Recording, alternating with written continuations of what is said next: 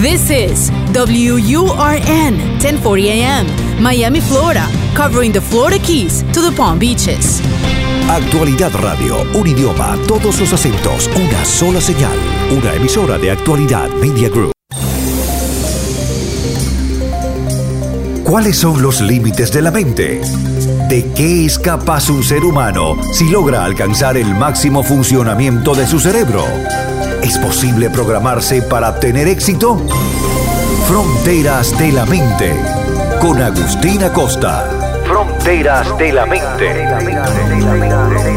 Solo aquí, en Actualidad Radio. Un idioma, todos los acentos, una sola señal. ¿Qué tal amigos? Gracias por acompañarnos en otra edición de Fronteras de la Mente. Les saluda Agustina Costa. Hoy vamos a hablar de la profecía y no necesariamente de la profecía como un tema, sino en relación a un sujeto muy interesante. Desde tiempos eh, remotos, el tema de la profecía o la adivinación ha cautivado a las masas.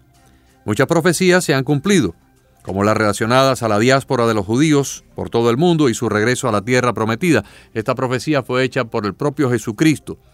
Días antes de morir, sentado con sus apóstoles en las afueras del templo, profetizó que el templo sería destruido, los judíos serían dispersos por todas las naciones, vivirían siglos en la diáspora y luego, hacia el final de los tiempos, regresarían nuevamente a la tierra prometida, algo que ocurrió en 1948 con la creación del Estado de Israel.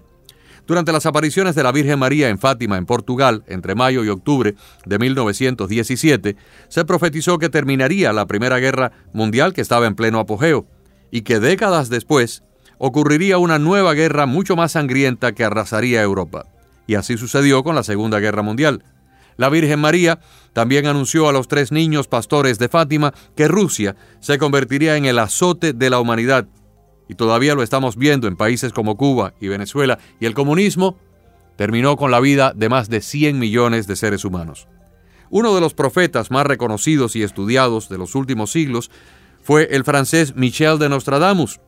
Sin embargo, hubo un vidente estadounidense que fue apodado el segundo Nostradamus, llamado también el profeta durmiente, quien dejó muchos vaticinios que se han cumplido y muchos otros que aún no han ocurrido. Su nombre es Edgar Casey.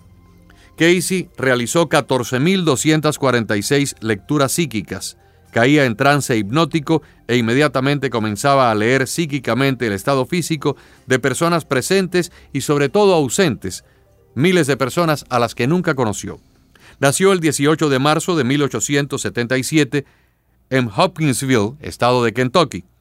Cuando pequeño, prefería estar solo en la casa familiar, rodeado de la naturaleza, sabiendo que era diferente a los demás.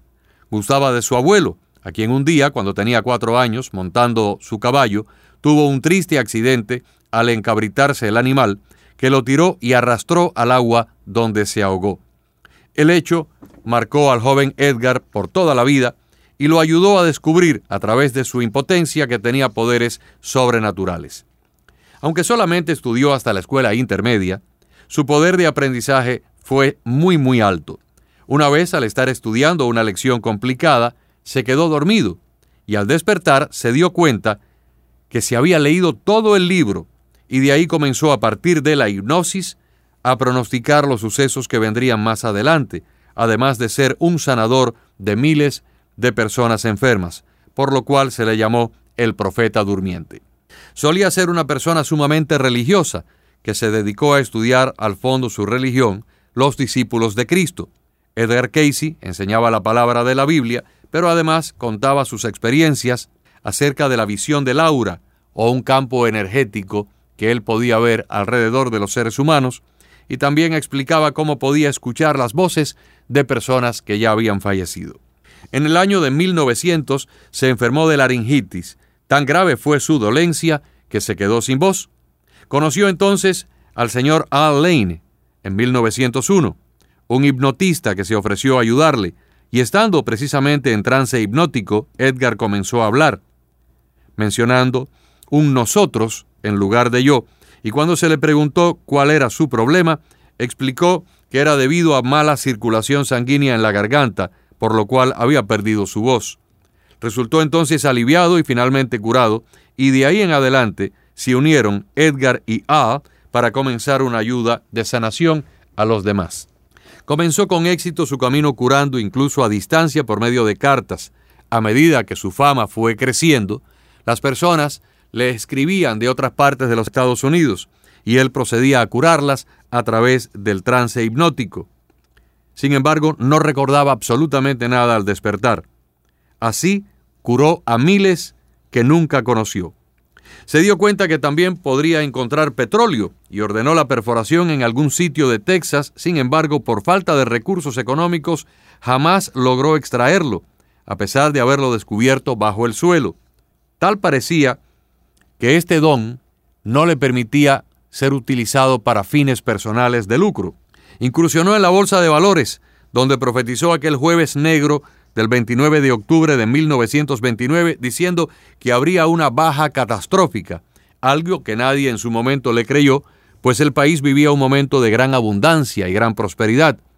No faltó alguna persona que se atreviera a preguntar sobre la reencarnación y lo que sucedía después de la muerte, lo que lo molestó profundamente y decidió entonces comenzar a escribir ciertas reglas para su forma de curar. Se mudó a Virginia Beach en el estado de Virginia para construir allí un hospital, gracias a un mensaje que recibió en uno de los trances, donde cumpliría el gran sueño de poder ofrecer su gran poder para curar a otras personas y quitar el dolor, como alguna vez le dijo su abuelo, quien le sugirió antes de morir que él tenía que aprovechar sus poderes psíquicos. En ese hospital diagnosticaba y prescribía tratamientos de diversos tipos, desde hábitos alimenticios hasta intervenciones quirúrgicas, ya tenía una metodología. Primero se acostaba en un sofá y al caer en trance hipnótico comenzaba a hablar y a diagnosticar. Su secretaria grababa todo con un gramófono y luego transcribía lo que Edgar Casey decía. Se dice que Casey es uno de los videntes más asertivos de todos los tiempos. No solamente profetizaba el futuro del mundo, también tenía la habilidad de hablar de temas como la inmortalidad, la sanación, guerras, espiritualidad, el desaparecido continente de la Atlántida y diversos sucesos que habrían de acontecer en el futuro. El 24 de octubre de 1929, la Bolsa de Valores de Nueva York se desplomó como nunca antes, perdiendo cientos de millones de dólares, dejando a personas en la ruina, en el peor estado de la historia económica de los Estados Unidos. Se cree que Casey lo vio y lo profetizó seis meses antes. Se debe estudiar su vida para entender hasta dónde llegan los alcances de este paradigma. Gracias a la depresión de la bolsa de valores que acertadamente él pronosticó, sin embargo, no pudo protegerse y lo perdió todo, quedó sin apoyo económico y tuvo que cerrar el hospital. De ahí se retiró para dedicarse al ocultismo, al esoterismo, donde se unió a un grupo para discutir temas como el karma y la astrología, entre otros, sin restricciones como lo había hecho antes. En 1933 profetizó una guerra que acabaría con la humanidad, lo mencionó claramente, incluyendo los países que intervendrían en el conflicto bélico, y efectivamente varios años después estalló la Segunda Guerra Mundial. Fundó la Asociación para la Investigación y la Ilustración, que estaría encargada de albergar los archivos y documentar sus profecías. Su profecía cumplida que más se dio a conocer fue la de la Segunda Guerra Mundial. Sus respuestas se conocían como lecturas de vida, que manifestaba a las personas que lo consultaban. Se le conocía también como el padre de la medicina holística moderna, además de ser el psíquico más importante y documentado del siglo XX. Muchas personas, políticos y jefes de Estado de todo el mundo, le hacían preguntas sobre los temas hacia el futuro y se volvió muy famoso y respetado durante su vida. Su primera visión fue sobre cómo sanar su propia enfermedad ante la mirada atónita de su familia, quienes siguieron los pasos que él mismo indicaba en un estado de trance dormido y sin más esfuerzo, él se sanó de sus dolencias. Desde ese momento su casa se llenó de personas deseosas de encontrar una solución a todos esos problemas. Casey realizó muchas profecías que ya se han cumplido, amigos, como la muerte del presidente John Kennedy y la elección de un presidente de la raza negra que resultó ser Barack Obama. Hoy en día, la organización sin fines de lucro Asociación para la Investigación y la Ilustración está dedicada a la aplicación práctica de sus descubrimientos psíquicos que hoy en día está a cargo de su nieto. Veamos algunas de las profecías de Edgar Casey. Anunció el despertar de uno o más volcanes, como el Vesubio y el Etna, en la península itálica. En 1934, Casey predijo que la mayor parte del Japón terminaría hundiéndose en el mar. Recientemente, el geólogo, geólogo japonés Nobichiko Obara confirmó que efectivamente Japón se está hundiendo en el océano a una tasa de entre 2 a 3 centímetros cada año. Casey también profetizó que la Tierra alcanzaría su tiempo. Se refería entonces al cambio de los polos magnéticos, algo que ocurre en nuestro planeta cada 26.000 años, y dijo textualmente, donde antes había frío, en el futuro habrá calor.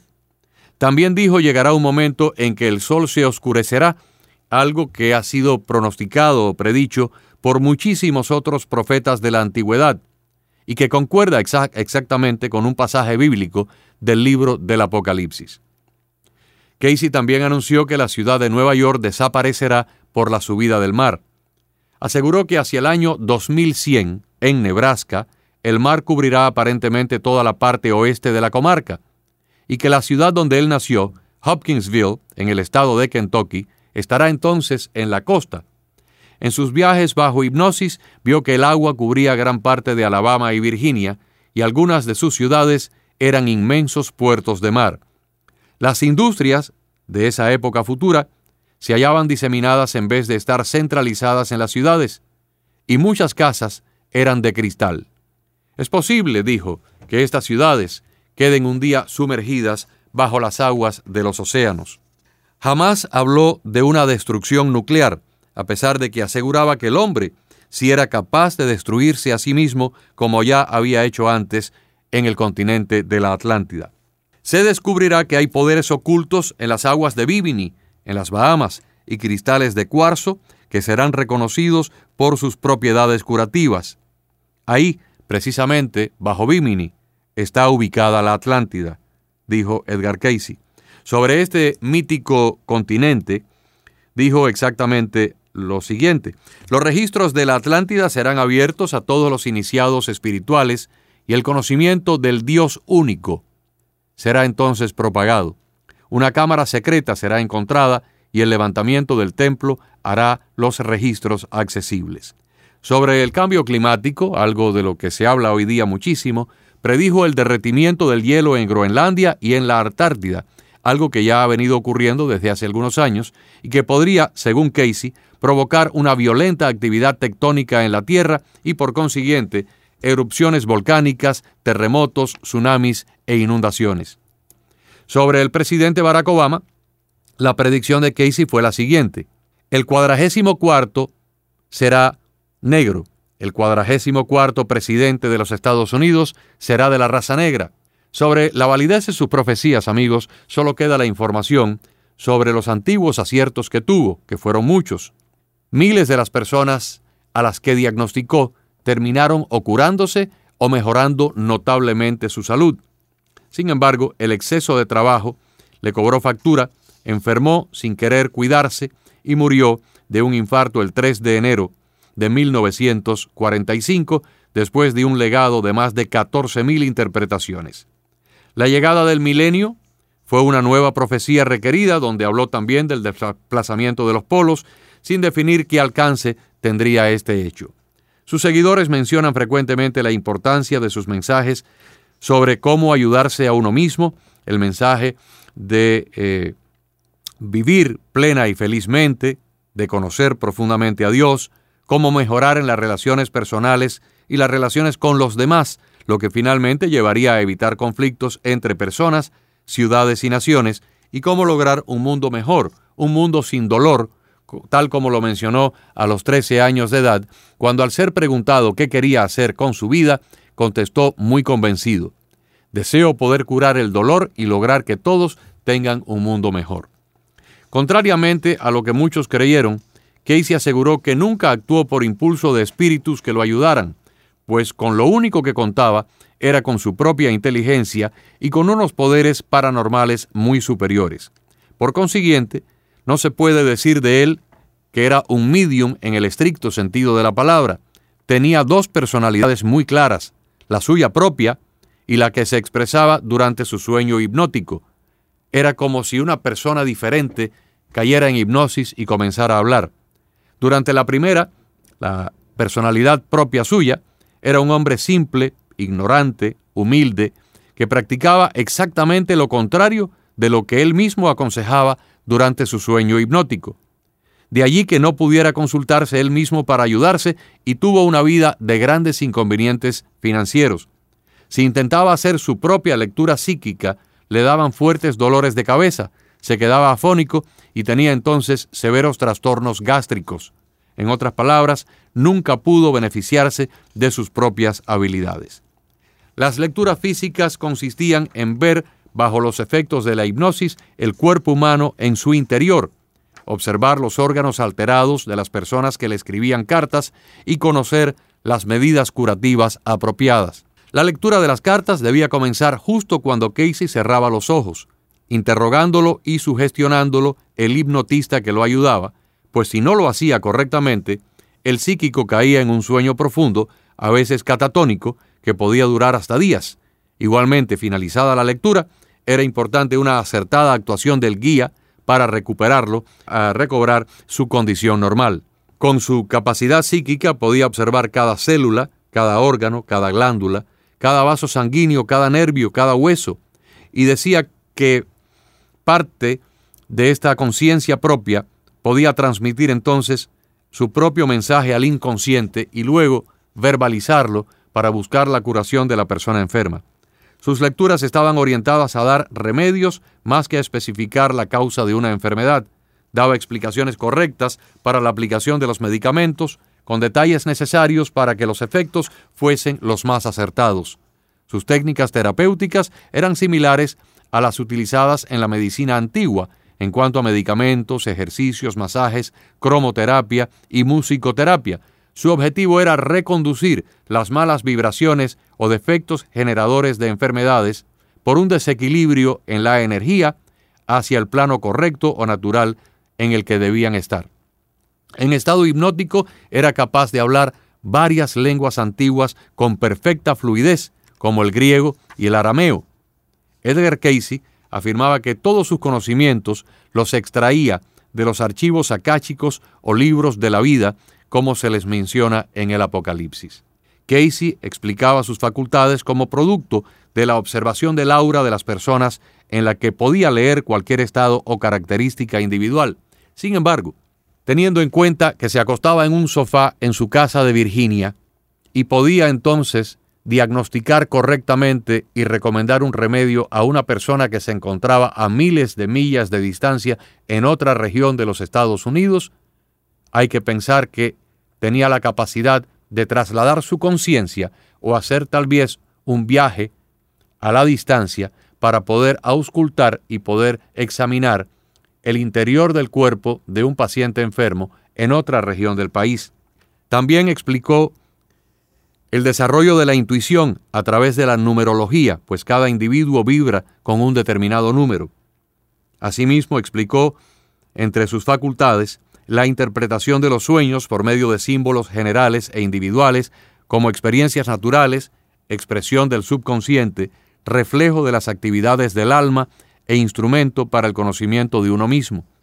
La concepción holística entre el cuerpo, la mente y el espíritu, que según él están interconectados y que son responsables de la salud de cada célula y del organismo en total. La enfermedad como producto de las transgresiones de las leyes cósmicas y universales, de la violación de la fuerza de la creación y de la vida. Explicó el pecado propio o el pecado heredado como origen del desequilibrio de la energía del cuerpo. Y aquí tenemos que ir a cierta parte del Antiguo Testamento, de las eh, escrituras judeocristianas, que habla de que el pecado que cometemos es traspasado hasta cuatro generaciones y a veces problemas de conciencia, problemas del cuerpo, problemas de la mente de una persona, tienen su origen en desequilibrios energéticos de nuestros antepasados. De hecho, dentro de lo que es la doctrina cristiana, la doctrina católica, hay una práctica, por cierto, bastante olvidada y bastante poco común hoy día.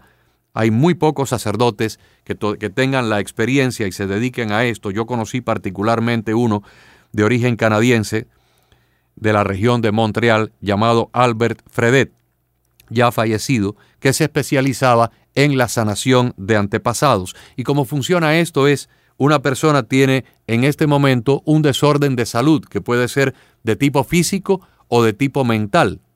Y ese desorden no hay forma de que los médicos lo logren resolver. Sin embargo, bajo esta práctica de sanación de antepasados, el sacerdote realiza un cierre de los problemas causados en ese organismo hoy día que tuvieron origen en su tatarabuelo, su bisabuelo o en una generación previa, y con una misa de sanación de antepasados, al romper esa cadena o ese orden de continuidad, la persona enferma hoy en día sana de un momento a otro de su dolencia. Pues Edgar, Casey explicaba precisamente de que el pecado propio o el pecado que viene de nuestra línea ancestral o nuestra línea genealógica tiene como un origen en el desequilibrio de la energía del cuerpo y puede causar una enfermedad. También explicó durante su vida cómo remedios medicinales simples, muchos ya en desuso, sustentados en múltiples métodos en la antigüedad, pues eran los que él utilizaba y que estaban centrados en cuatro áreas importantes. La alimentación correcta, que respeta las necesidades corporales, la completa asimilación de los, de los alimentos, del agua y del oxígeno, la eliminación de las toxinas y el aumento de la circulación sanguínea y linfática. Y esto que este hombre habló hace 80, 90, 100 años atrás es realmente la base de la medicina moderna. Hoy en día los médicos nos explican que la mayoría de los desórdenes que tenemos en nuestra vida, en nuestro mundo, como la diabetes, los problemas del corazón, problemas en la sangre, enfermedades autoinmunes, problemas en el hígado y en los riñones, tienen una génesis o un origen en desórdenes de alimentación, porque realmente la alimentación es prácticamente la base de nuestra salud. Hoy en día en el mundo occidental hay un nivel de sobrepeso o de obesidad que sobrepasa el 60% de las personas.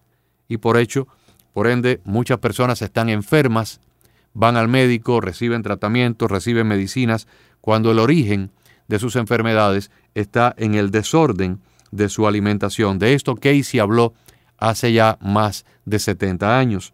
También la completa asimilación de los alimentos, del agua y del oxígeno.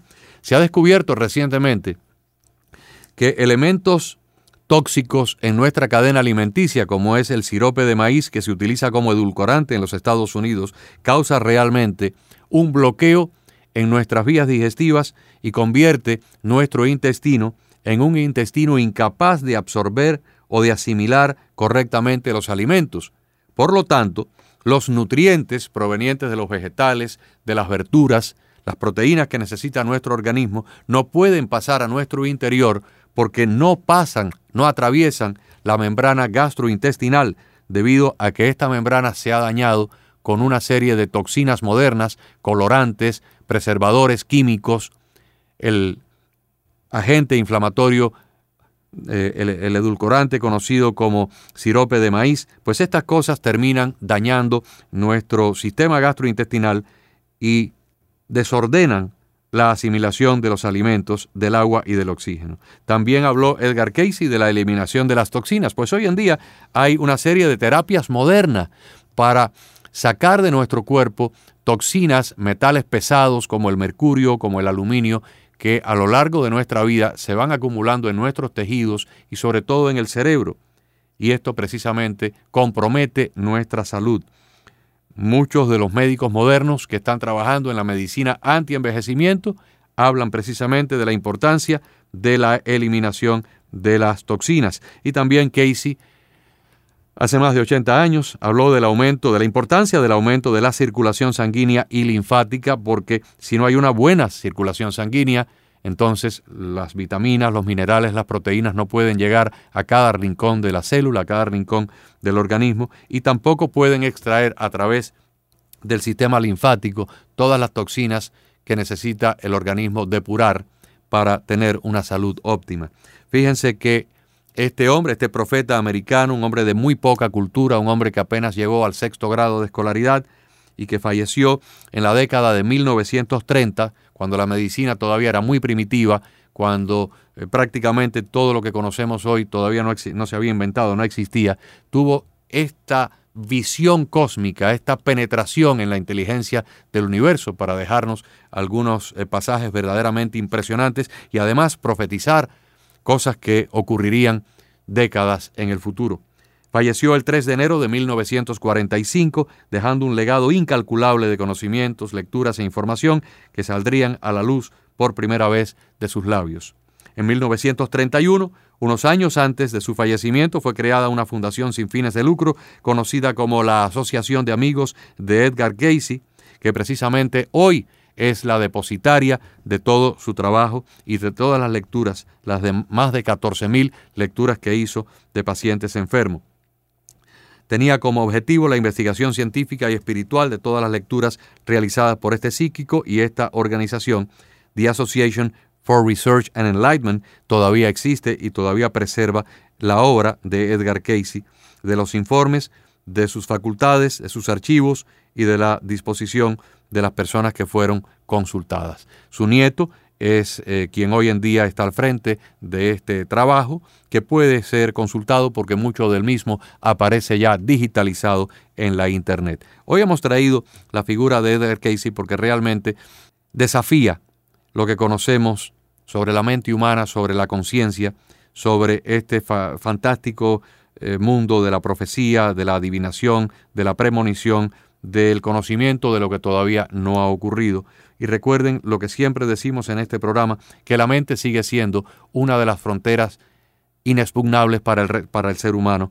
Eh, el ser humano tiene, gracias a la ciencia moderna, un conocimiento muy profundo de todo el organismo, con la excepción de la mente, del cerebro y de la conciencia. Son áreas todavía vírgenes prácticamente, de las cuales tenemos mucho, mucho que aprender. Ojalá hayan disfrutado del programa.